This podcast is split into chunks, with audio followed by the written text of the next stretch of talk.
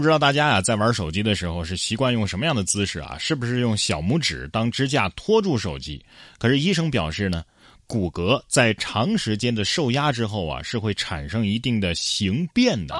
所以，如果长期同一姿势持握手机的话，局部软组织会受到过大的压力，可能会产生病理性的改变，比如说凹陷啊、变形等等。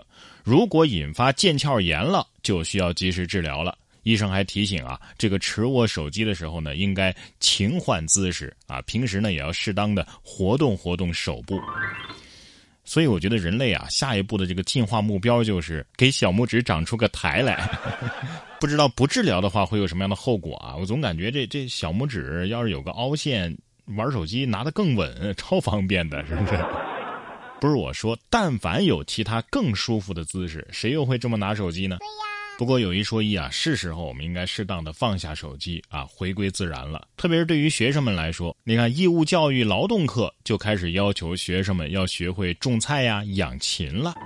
近日，教育部正式印发了义务教育课程方案，将劳动从原来的综合实践活动课程中完全的独立了出来，并且发布了义务教育劳动课程标准二零二二年版。也就是说，从今年秋季开学起，劳动课就将正式的成为中小学的一门独立课程。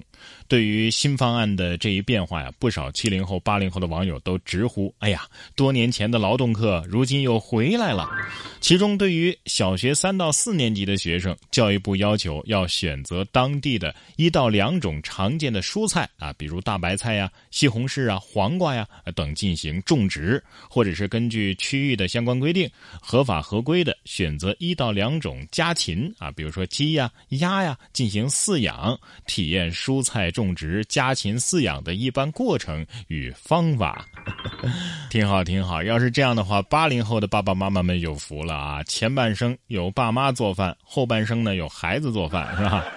就怕呀，又要家长拍视频啊，最后呢变成家长的作业。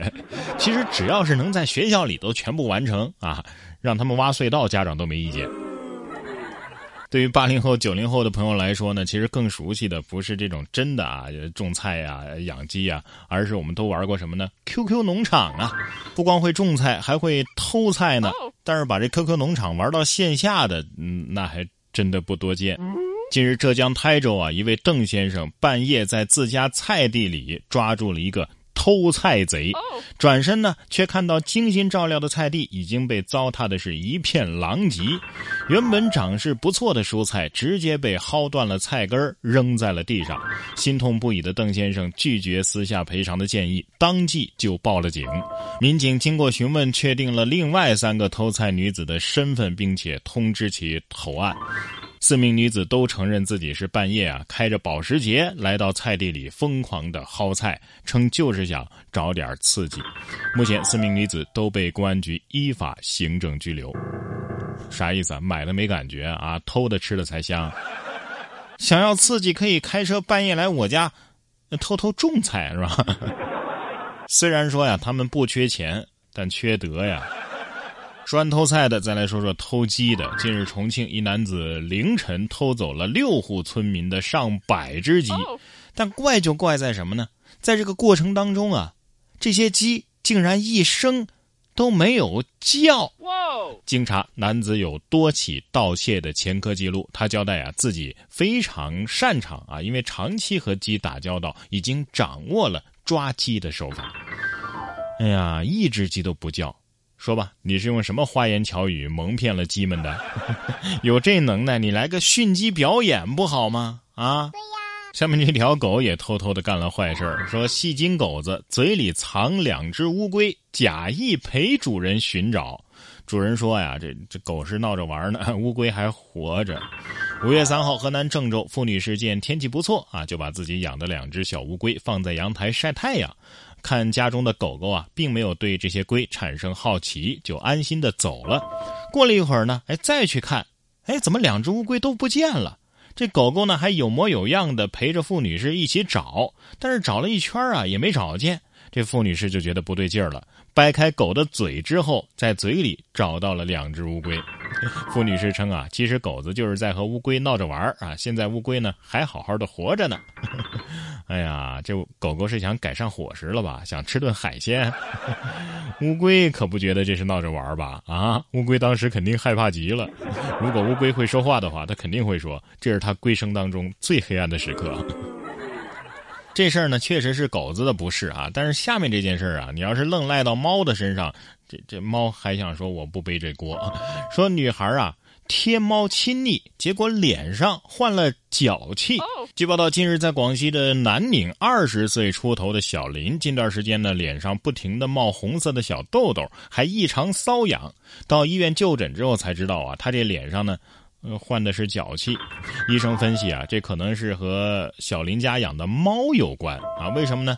因为这小猫啊，喜欢蹲在小林的脚边。而小林呢，又经常抱着小猫贴脸亲昵，所以呢，脚气就从脚传染到了其他部位。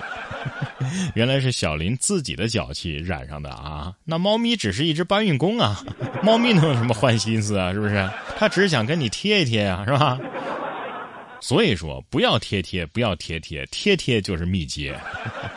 说完猫和狗，我们再来看看这只乌鸦啊，也挺懂礼尚往来。说家住维吉尼亚州的一位网友啊，曾经出于乐趣给家附近的乌鸦喂了一些花生啊，没想到之后没过多久啊。而对方呢，就拖家带口的过来吃了。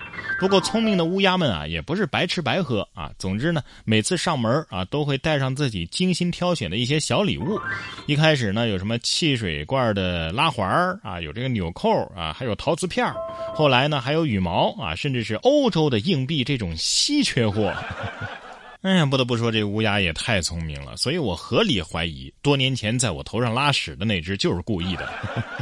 不过从科学上来讲呢，乌鸦确实啊，他们的审美就是喜欢亮晶晶的东西。照这么说，说不定以后还可能会送你钻戒什么的，是吧？